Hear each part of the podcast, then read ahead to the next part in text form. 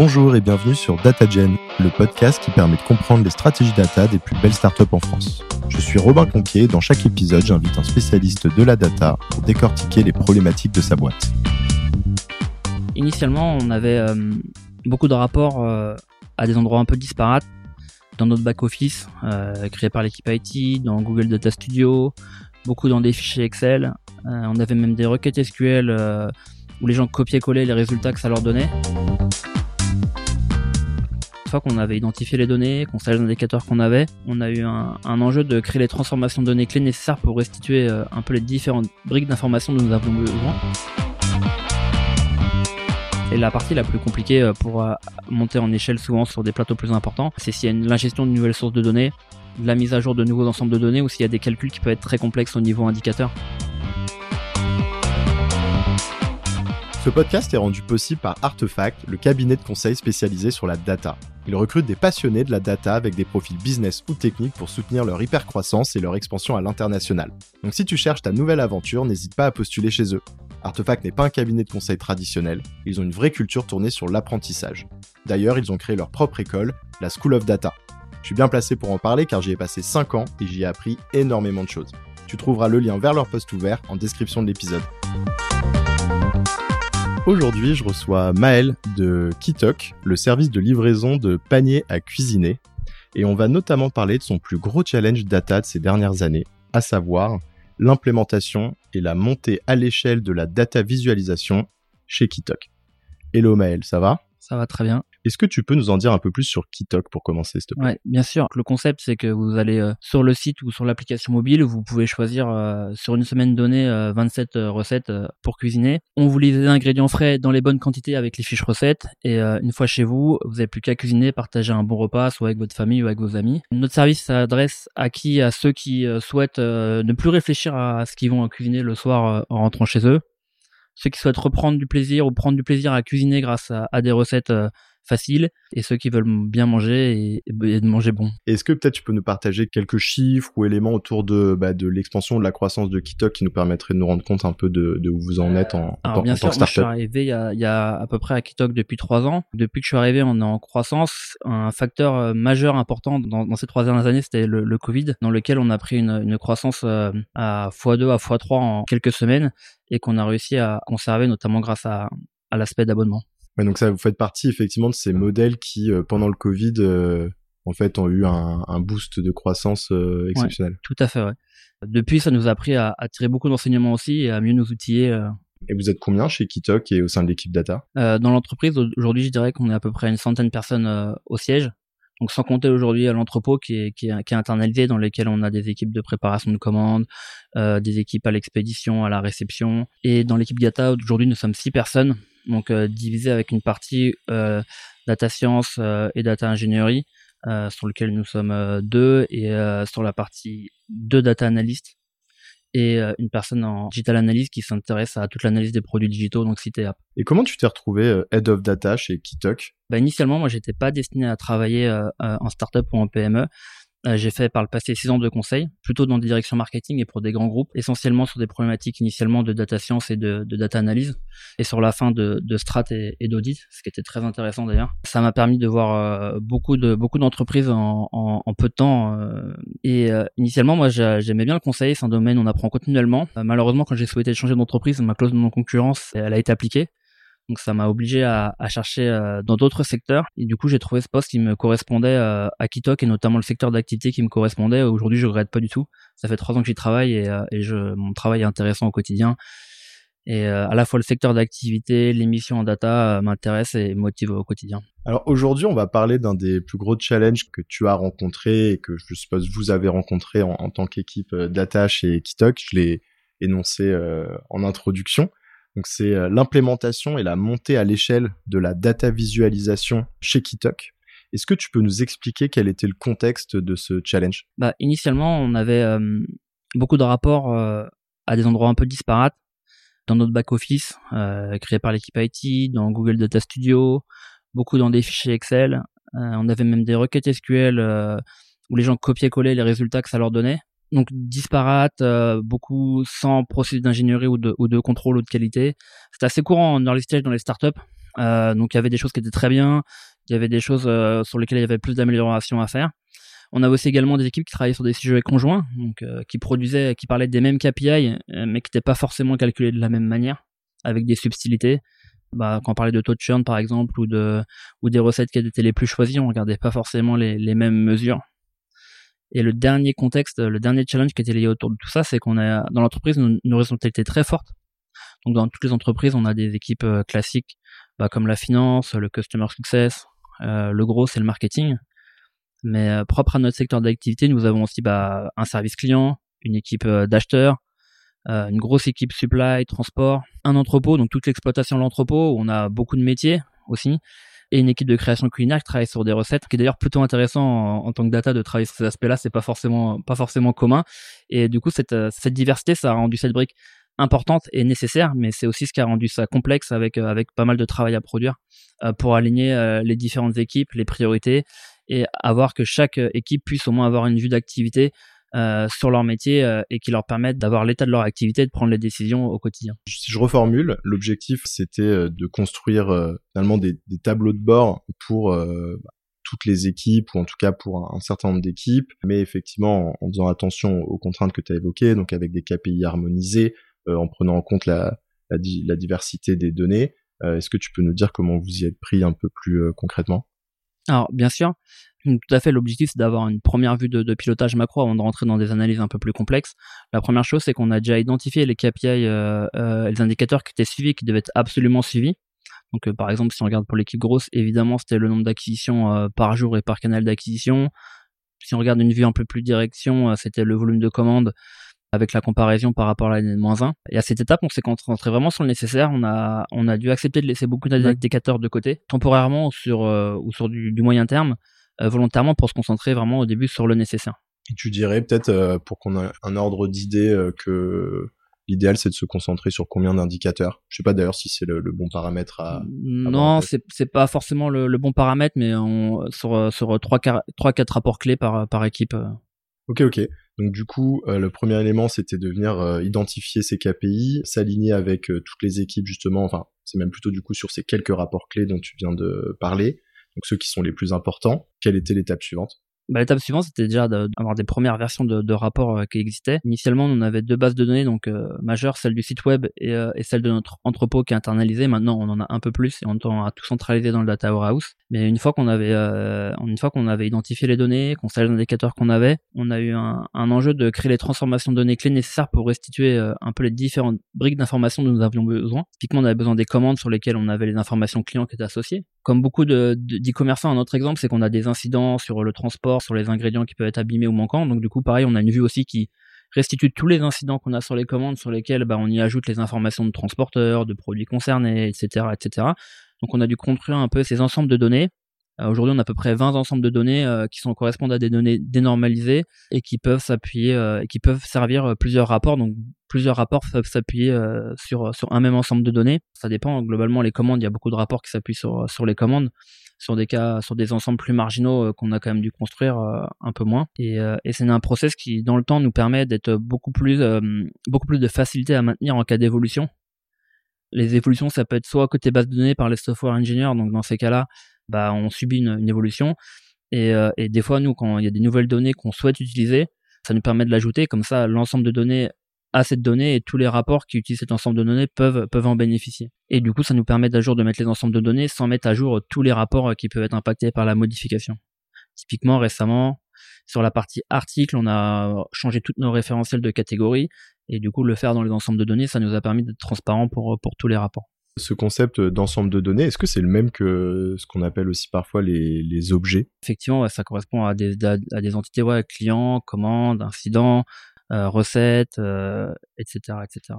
Et une fois que les données sont préparées dans la plateforme, donc euh, comme tu l'expliques, organisées en fonction de ces ensembles, qui, ces sous-ensembles qui ont été définis, je suppose que l'étape d'après, c'est de venir produire les tableaux de bord. Est-ce que tu, tu, as des tips à partager pour réussir un projet tableau de bord Ouais, bien sûr. Euh, déjà, initialement, c'est aussi la production du tableau de bord qui va alimenter la production d'un ensemble de données qui va le servir. Si par exemple il manque, euh, typiquement nous on a un exemple qui qui est, assez mineur chez nous, mais on a des cartes cadeaux et c'est vrai que aujourd'hui, à un moment donné, on n'avait pas de rapport sur les cartes cadeaux et du coup, on a dû euh, construire aussi euh, l'ensemble dans ce sens-là. Mais un conseil, sinon, c'est un peu dans les deux temps. C'est globalement, on essaie de répondre un peu aux demandes clients, mais on essaie aussi de les anticiper et d'être un peu proactif euh, sur, sur ce qui peut se poser. Et toute question qu'on se pose sur le produit, sur notre produit ou sur le, fonctionnement de l'entreprise, si on se dit que quelqu'un posera la même question dans deux mois et qu'on souhaite y répondre en cinq secondes et que c'est pas une problématique qui est complexe, on essaie de l'aborder en, en pilotage. Typiquement, bon, après, ça vient dans le temps, mais c'est les premières questions c'était quelle est la répartition de mes commandes euh, selon que les clients prennent des, des, recettes pour deux personnes, trois personnes, quatre personnes ou cinq personnes. Ça c'est quelque chose de basique, mais qu'on n'avait pas forcément euh, dans le temps. Aujourd'hui qu'on peut suivre. Après ça peut être des choses un peu plus complexes dans le temps. C'était quel est mon taux de clients qui prennent un deuxième panier sous 15 jours et découpé par canal d'acquisition. Si on parle de l'entrepôt, bah on a un contrôle euh, un contrôle qualité à l'entrepôt, bah, quel est mon taux d'erreur sur le contrôle qualité C'est des choses euh, assez simples et dans lesquelles on doit avoir la réponse assez immédiatement. Et parfois, on a des problématiques où, on, où à l'inverse, typiquement, on avait des, on pensait pas imaginer ça ou répondre par du pilotage. C'est que, par exemple, à une époque, on avait des colis euh, qui, qui, ne se lançaient pas puisqu'il n'y avait pas les ingrédients euh, dans la chaîne de picking, donc dans la chaîne où les, préparateurs prennent prennent. On a fait des vues à court terme sur la partie production qui, permettait d'identifier les articles qui manquaient. Donc ça, c'était pas la partie euh, pilotage, c'était vraiment la partie euh, à faire des vues pour voir les articles qui manquaient et pourquoi ces colis bloquaient.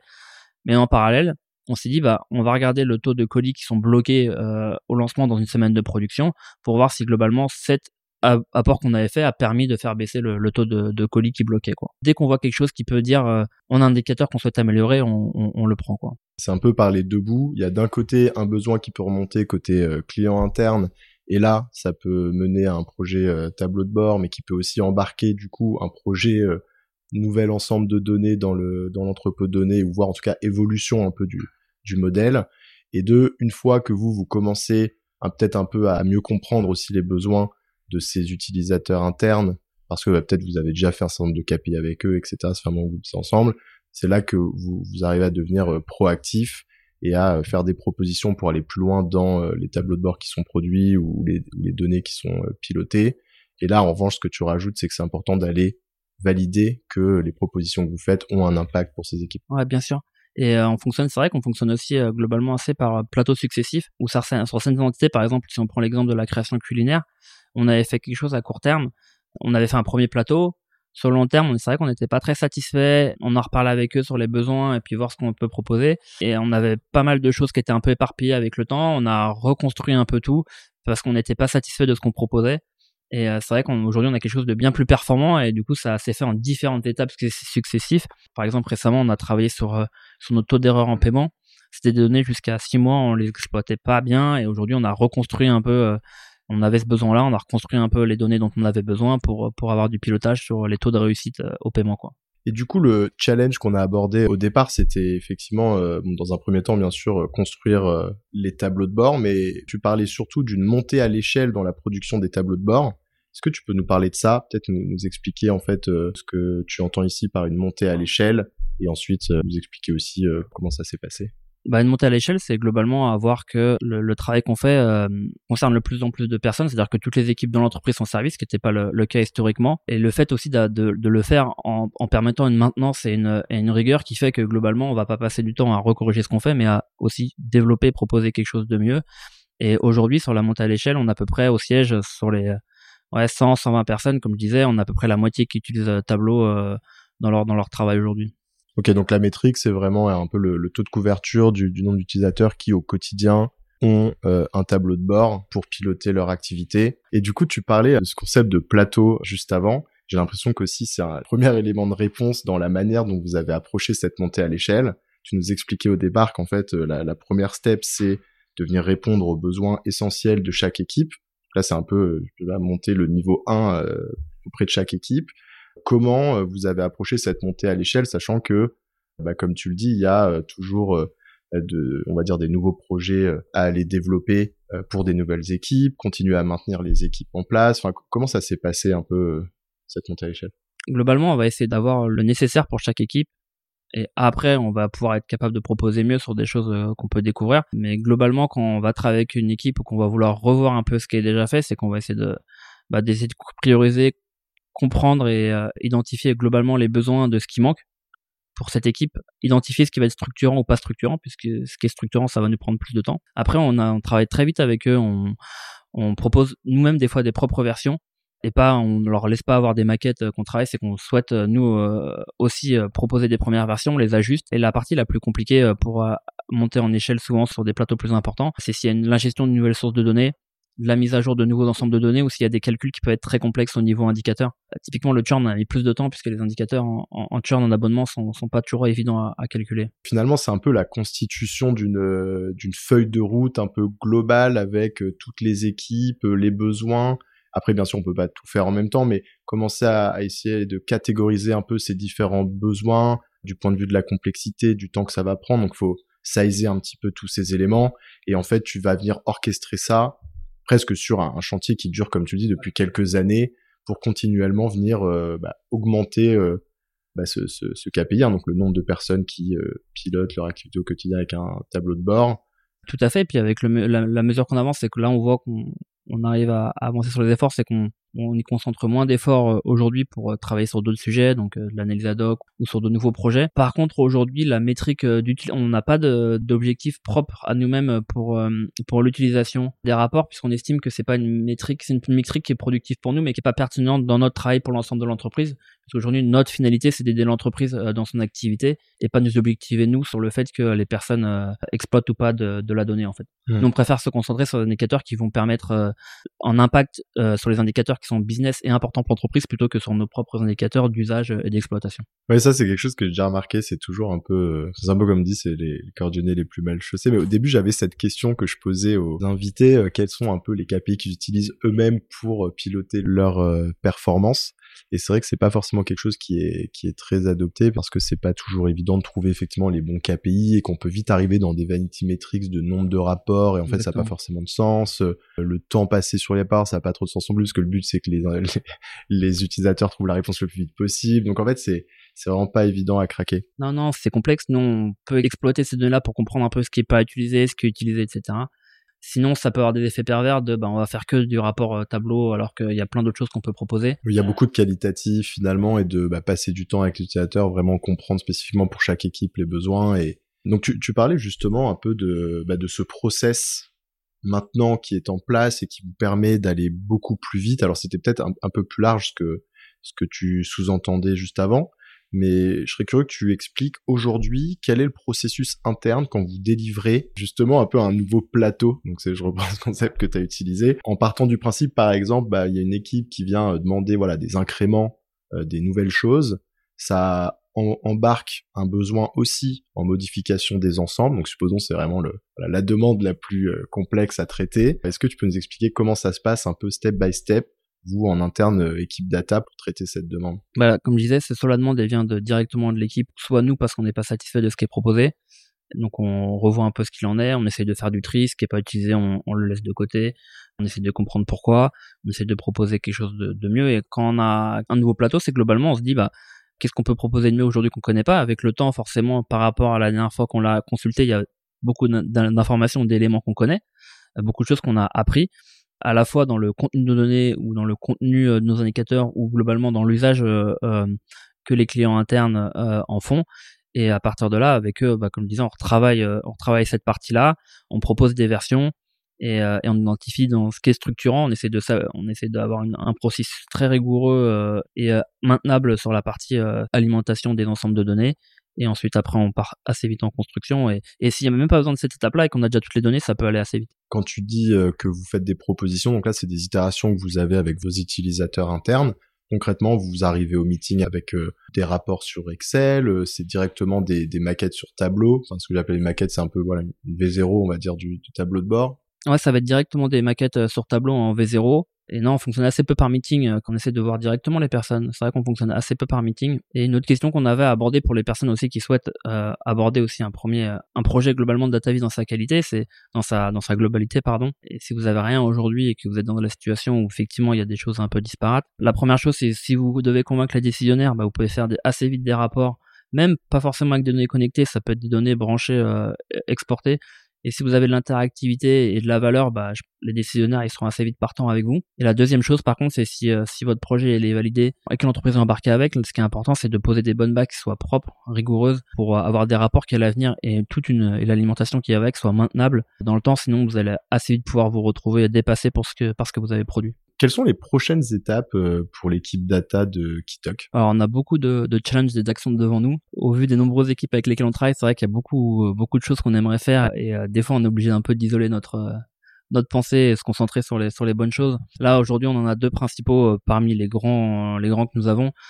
Euh, le premier, c'est euh, de revoir, maintenant qu'on a un peu grandi l'équipe, de revoir intégralement nos process de gestion euh, des demandes et des priorités. L'idée, c'est d'avoir un vrai backlog qui soit davantage partagé au sein de l'équipe data, mais aussi avec les autres, les autres métiers, et notamment pour, pour faire comprendre aux différents demandeurs un peu l'effort, la priorisation du projet des tâches, aussi montrer que bah, s'il y a quelque chose un peu plus lent à sortir, c'est que bah il y a peut-être d'autres choses un peu plus prioritaires pour l'entreprise au global.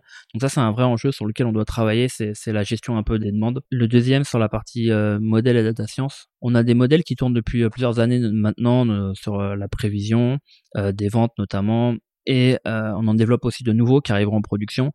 Et aujourd'hui, on a besoin de davantage se professionnaliser sur l'industrialisation de ces modèles donc euh, tout ce qui est évolution, déploiement, monitoring des erreurs, euh, temps d'exécution, perf des modèles, etc. Donc ça, on a des, on a, on a hum, beaucoup de beaucoup de chantiers devant nous. Mais est-ce que tu peux nous décrire peut-être en, en, 30 secondes euh, votre stack chez Kitok J'allais dire sans faire du name dropping, mais si on va faire du name dropping. Ok, on peut faire du name dropping. non, non, mais en fait on a une stack plutôt classique, mais aujourd'hui on en est très satisfait. Pour tout ce qui est intégration de données, on a des développements custom euh, d'intégration et on utilise Fivetran aussi pour la récupérer des données d'outils SaaS et on réfléchit à Fivetran pour aller chercher des données de plateforme d'ads aussi en ce moment. BigQuery en data warehouse et Tableau comme on disait pour la partie euh, vise et reporting. Euh, on utilise un autre outil qui s'appelle Grafana pour toutes les données d'entrepôt mais c'est plutôt pour avoir un peu plus de temps réel, typiquement pour des cadences de préparation, des manquants en live sur la chaîne. Après pour le reste, Python pour la modélisation, euh, Airflow pour scheduler tous nos travaux. On utilise GitLab pour le versionning et pour tout ce qui est product analytics et tracking, euh, on utilise Google Analytics et Content Square. Écoute Maël, on arrive sur les dernières questions. Est-ce que tu as une recommandation de contenu à partager à nos auditeurs? Alors bien sûr, moi pour la veille, j'utilise euh, deux canaux principaux. Euh, YouTube, en général, ça se reprend pas mal les gens quand, quand je dis que j'écoute beaucoup sur, euh, je regarde beaucoup de contenu sur YouTube. Notamment historiquement, j'étais moins formé sur la partie data ingénierie et ça m'avait pas mal aidé à, à, reprendre un peu et à me lancer. Bah, si je devais conseiller deux chaînes, je, je regardais la chaîne de Carolina Sowinska, mais elle publie beaucoup moins aujourd'hui, et euh, la chaîne beaucoup plus connue de, de Seattle Data Guy. Deux contenus de chaîne, mais après, j'en, j'en sur d'autres parties aussi, hein, sur la, le reporting, sur la data analyse aussi, je, je, je suis beaucoup de chaînes pour la partie newsletter, euh, bon, je le connais pas, mais je pense qu'on le présente plus. Mais euh, il y a blef.fr qui fait une très bonne newsletter avec un contenu très large euh, sur les sujets abordés. Donc pareil, c'est toujours très intéressant. De Christophe Blefari que que je salue. Je sais pas s'il nous écoute. Et la partie la partie podcast aussi, c'est un bon format, moi je trouve pour pour le métro et tout. Donc pareil, je vous recommande d'écouter les autres podcasts de, de DataGen. On y apprend beaucoup de choses et c'est vrai que ça m'a aussi ça aide aussi dans dans les travaux de veille. Merci, c'est sympa. Qu'est-ce que tu aimes dans la data? Beaucoup de choses. Euh, je pense que la première, c'est de construire. Ça, plutôt pour la partie ingénierie et dashboarding, euh, c'est vrai que construire, c'est un bon intérêt. La deuxième partie, je pense, c'est découvrir. On peut apprendre beaucoup de choses. Euh, on peut tirer beaucoup d'enseignements à partir de, nos données. On peut mettre en avant et surprendre avec des comportements qui étaient méconnus. Ça peut être des comportements d'utilisateurs sur le produit.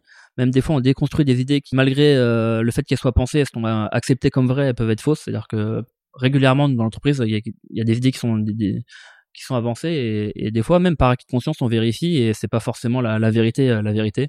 Donc ça je trouve c'est vraiment très très intéressant. Même on peut même comprendre le fonctionnement à partir de la base de données. On peut des fois on arrive à comprendre euh, quand on n'arrive pas à avoir d'informations sur des features, on arrive à même comprendre comment les comment ça se découpe en faisant de la rétro-ingénierie sur sur le fonctionnement à partir des données. Au final ça nous arrive pas mal de fois. C'est toujours assez riche et valorisant de voir qu'on arrive à découvrir des choses. Et la troisième partie, je pense, c'est l'utilité, c'est le sentiment d'être utile à la fois en interne pour les autres équipes et pour les clients de notre service. Qu'est-ce qui t'a le plus fait progresser? Bah moi le conseil c'est vrai que c'était une bonne école de passer par mes six ans. J'ai eu beaucoup de chance parce que j'ai enchaîné euh, beaucoup beaucoup d'expériences. Donc ça ça permet d'enchaîner les, les, expériences les méthodes de travail les outils euh, même les organisations. Ça m'a été très profitable. Ensuite à Kitok au bout de six mois sur le poste je me suis mis, remis en question beaucoup sur les étapes qu'on avait à franchir et sur ce qui nous manquait. Et au final euh, même le simple fait de, de, me remettre de remettre en question tout ça ça a aidé à à, à, ouvrir un peu les esprits de ce qui nous manquait et du chemin qu'on avait à parcourir. Et enfin, bah, toujours apprendre, euh, j'apprends beaucoup avec les gens avec qui je travaille au quotidien, donc aussi c'est un, une source euh, importante d'apprentissage et de progression. Et enfin, quel est le meilleur conseil qu'on t'ait donné? Il y en a pas un que je recommande particulièrement parce qu'on m'en donnait beaucoup. J'en donnais un peut-être plus d'entreprise et un plus data. Euh, un plus d'entreprise, c'est C'est ma précédente boss qui m'avait dit dans le conseil, donc qui m'avait donné le conseil de l'anticipation qui m'a appris à anticiper et qui m'a dit que tout ce qui devait, tout ce qui pouvait s'anticiper devait l'être. Et c'est vrai que ça, change pas mal ma façon de voir le travail aujourd'hui. Et le deuxième dans mon métier plus global, c'est de m'avoir faire comprendre que même en tentant quelque chose sur lequel on avait échoué, on apprenait. Donc typiquement les cycles try, fail et le learn success. Et c'est vrai que des fois on échoue des choses, on est un peu déçu, mais mais ça reste quand même un apprentissage et que quand on tentera la fois d'après, on peut on peut y arriver. Donc c'est deux conseils importants qu'on m'a donné. Ouais, c'est présenté un peu différemment, mais ça me fait penser au, au conseil dont parlait Virginie Cornu de Jelly Smack qui est passée sur ce podcast également, où elle, elle disait pareil qu'un de ses boss lui avait recommandé de prendre des décisions. Donc c'est pas forcément, mais, mais elle disait en fait, bon bah t'as peut-être pas toutes les informations, mais il y a un moment, il faut prendre la décision. Peut-être qu'elle est pas bonne, mais au moins on va le savoir rapidement et puis on pourra avancer, on aura appris entre temps. Et euh, c'est vachement intéressant. Bah écoute Maël, on arrive au bout. Merci beaucoup euh, d'avoir partagé ton expérience sur le podcast. Ah, merci à toi Robin. Et à bientôt. À bientôt. Merci d'avoir écouté cet épisode. Avant de conclure, j'ai un petit service à vous demander. Si ce n'est pas déjà fait, est-ce que vous pourriez mettre 5 étoiles et un petit commentaire sur Apple Podcast? C'est ce qui m'aide le plus à faire connaître DataGen et donc à attirer des invités exceptionnels. Merci et à bientôt